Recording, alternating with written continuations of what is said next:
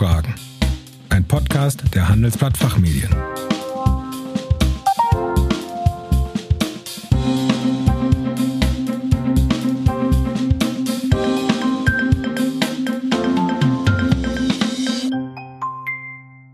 Herzlich willkommen bei den Handelsblatt Fachfragen. Sie hören ausgewiesene Experten zu Brennpunktthemen aus Wirtschaft, Recht und Management. Mein Name ist Andreas Weber. Unser Thema heute Gründerinnen in Deutschland.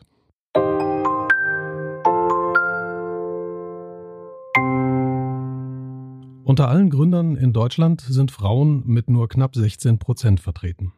Was viele Gründerinnen noch immer hemmt. Viele denken, es sei schwer damit Geld zu verdienen.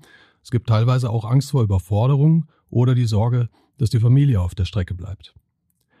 Tanja Lenke hat solche Zweifel immer noch sehr häufig. Sie ist Gründerin von Skipreneur, einer Business Community für Gründerinnen und selbstständige Frauen. Mit ihrer Expertise hilft sie Frauen, größer zu denken, ihr eigenes Business digital aufzubauen bzw. weiterzuentwickeln und ihre Vision endlich umzusetzen in ein Business, das optimalerweise erfüllend ist, Sinn stiftet und natürlich auch gute Umsätze generieren soll. Darüber hinaus bietet Ihre Community auch die Möglichkeit, sich miteinander zu vernetzen und sich gegenseitig zu unterstützen. Hallo Frau Lenke, schön, dass Sie bei uns sind. Hallo Herr Weber. Sie sind Gründerin von der Plattform Skipreneur. Erläutern Sie uns doch kurz, was die Intention für dieses Projekt war und worum es dabei geht. Sehr gerne. Als ähm, ich mich 2013 selbstständig gemacht ähm, habe, hatte ich niemanden in meinem Umfeld, der ebenfalls selbstständig war und äh, mit dem ich mich über meine Selbstständigkeit austauschen konnte. Und mein Umfeld hat mich total verunsichert. Also ich habe auch Sätze gehört wie, die Selbstständigkeit ist unsicher, damit kann man kein Geld verdienen, du wirst die ganze Zeit arbeiten, denk auch an deine Rente und so weiter. Und ich habe mich davon nicht beirren lassen, weil mein Wunsch einfach nach Freiheit und Selbstbestimmtheit so groß war und weil ich wusste, dass ich das irgendwie schaffen würde. Und ähm, mein Umfeld hat das auch sehr schnell gemerkt und dann meine Kontaktdaten an andere Frauen weitergegeben, die entweder schon selbstständig waren oder die sich selbstständig machen wollten, damit ich ihnen einfach ein paar Tipps geben kann und auch erzählen kann, wie das Ganze bei mir läuft. Und was ich da gehört habe, war eigentlich genau das, was ich gehört hatte.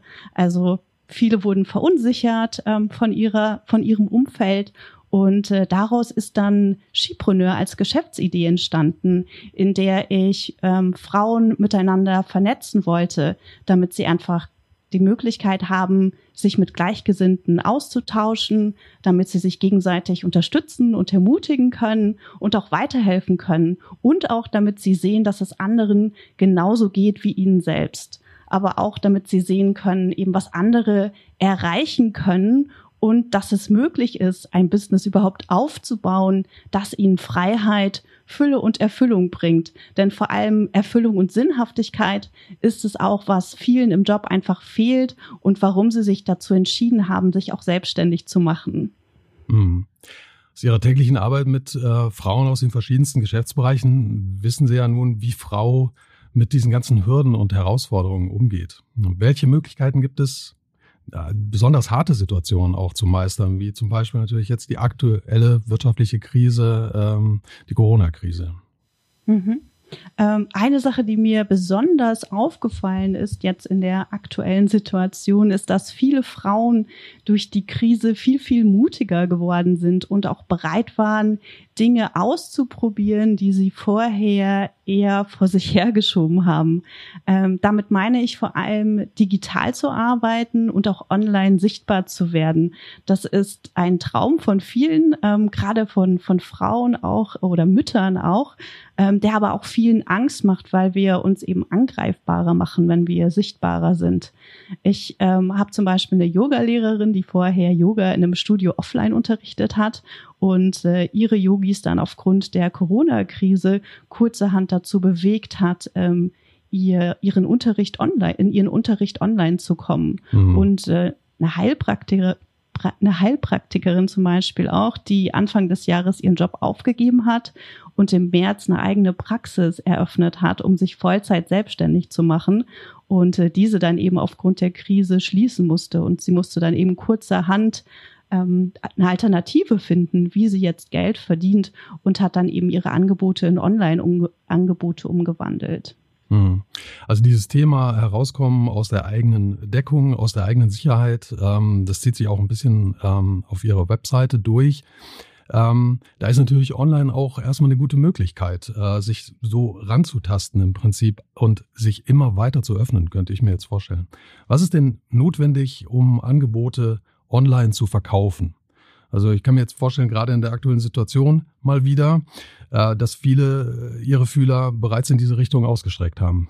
Auf jeden Fall. Also da äh, ist im Moment sehr viel los. Und was ganz, ganz wichtig ist, wenn man Angebote online verkaufen möchte, dann müssen wir unsere Kunden sehr, sehr genau kennen. Wir müssen ihre Probleme kennen und wir müssen auch das gewünschte Ergebnis genau kennen.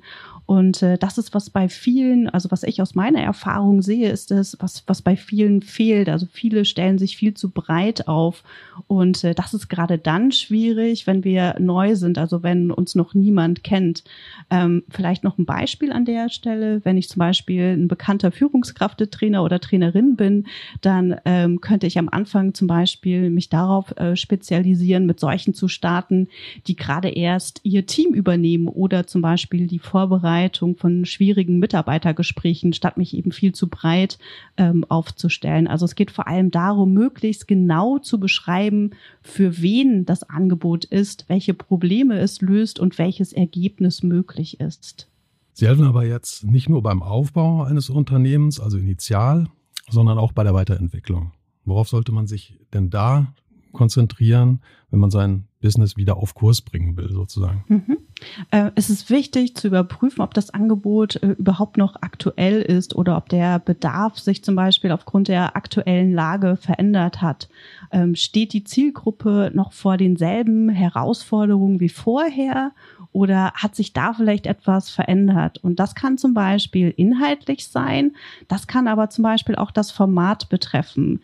Wenn ich zum Beispiel, also wenn wir nochmal auf das Beispiel mit den Führungskräftetraining äh, zurückkommen, wenn ich vorher zum Beispiel im 1 zu 1 Gespräch gearbeitet habe, kann es nun sein, dass sie Unterstützung brauchen, um ihr Team virtuell zusammenzubringen und zu motivieren oder da die Gespräche eben nicht mehr persönlich angeboten werden können, wäre es eine, eine Alternative, sie eben auch virtuell anzubieten.